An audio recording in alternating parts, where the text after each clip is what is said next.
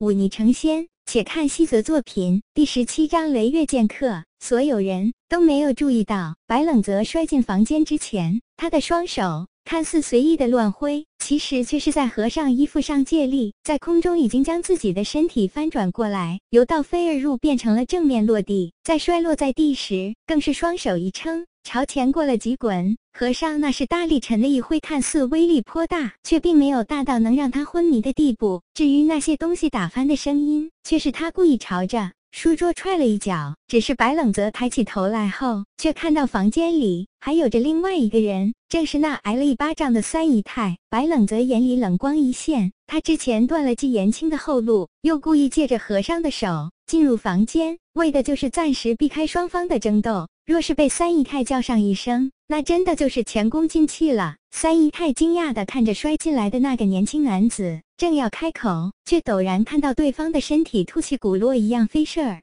来，接着自己的脑袋一晕，就昏了过去。白冷则暗呼一口气，这是进入李府以来他第一次展现自己的锋芒。幸好自己此时身体已经强健了一些，勉强能做出一些高难度的动作。若是慢了半分，恐怕就很难做到藏身了。他慢慢移动到门边，从门缝中向外看去，却看到季延青再次跟和尚交起了手。只是双方此时实力差距颇大，他这也不过是垂死挣扎罢了。怎么办？若季延青一死，那自己也难逃和尚毒手了。白冷泽看了看昏过去的三姨太。将掉落在地的匕首捡了起来，不知以他为人质会不会管用。白冷则皱着眉想到，季延青终究还失败了。和尚将他提了起来，随手折断他的手臂，笑着问道：“你刚刚说到了宝库，这李家宝库里到底有何物？”季延青张了张嘴，却只是吐出了一口血。和尚无奈的摇摇头，将已经半死的季。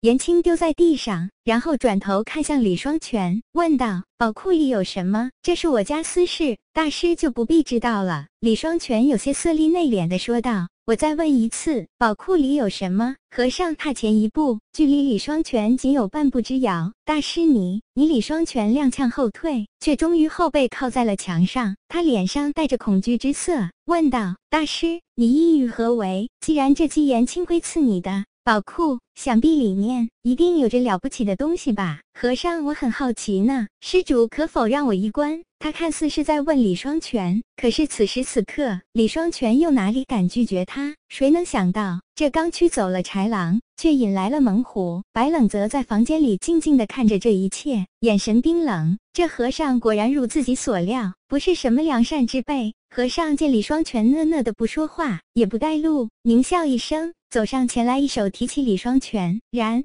后一个起落，来到了李任身边。他伸出手一下，抓住李任的脖子，笑道：“这是你的大儿子吧？苏文这李家长子在这林州城里横行无忌，欺男霸女，是一等一的纨绔。你说，若是我杀了他，算不算行善积德？要挟之意呼之欲出。大师，我带你去，只求你放过我的家人。”李双全脑袋里飞快的权衡利弊。宝物虽然重要，却毕竟是身外之物，他终究不敢拿自己儿子的性命开玩笑。和尚松开抓着李任脖子的手，双手合十道：“施主说的什么话？出家人慈悲为怀，贫僧岂会随意杀生？”李双全看了看遍地死伤的护卫，又看了看已经没有了声息的季言青，喉结蠕动了一下。咧了咧嘴，说道：“我这就带路，大师请随我来。”李双全朝着自己的家人打了个眼色，率先朝着自己那坍塌了一角的书房走去。李任刚刚要走，却看到那和尚突然转过头来笑了一下：“诸位还是留在这里的好，贫僧脾气不佳，莫要徒自招惹是非。”听到这话，李任刚刚迈出的脚又收了回来，看向自己的父亲，一脸的无助。李双全暗叹一声，只得乖乖带路。他重新朝着自己的书房走来。白冷泽看到两人过来，赶忙朝一旁躲避。试试想到了什么，他飞快地将昏迷过去的三姨太拉到书桌旁，做出了一副自己摔进来时将三姨太撞昏过去的假象，这才。调稳呼吸，乖乖趴在地上，假装昏迷。李双全打开房门，缓缓走到内室，将自己床上的被褥掀开，又揭开一层竹席，接着在木质床板上摸索了几下，拉动一个把手，床板中间一下子塌陷进去，露出一个只能容一人出入的入口。白冷泽偷偷将眼睛睁开一丝，从他的角度刚好可以看到室内的两个人以及那黑洞洞的入口，这便是那宝库所在。李双全抹了一把额头的汗，滴声道：“你先进去。”和尚看着李双全说道。李双全无奈，只得爬上床，正要进那入口，却看到房门一下子被推了开来。下午的阳光照射进屋子，和尚眼睛忍不住微微一眯。下一刻，他陡然警醒，身体朝着一旁飞快的一跃，唰，他刚才站立的地方陡然掠过一道剑气，将那张花梨木大床斩落一角。铁五禅，终于还是被我找到你了，这次。看你还往哪里逃！头戴古冠、背负长剑的男子厉喝道。和尚脸色严肃地看着对面的男子，突然露出一个笑容，说道：“田青阁，你追我追了几个月，可曾得到什么好处了？只怕现在穷得连饭都吃不起了吧？只要斩下你的脑袋，自然有人给我大把酬劳。”被叫做田青阁的男子不为所动道：“能有多少？我这颗脑袋可值黄金千两。”和尚摸了摸自己的光头，笑道。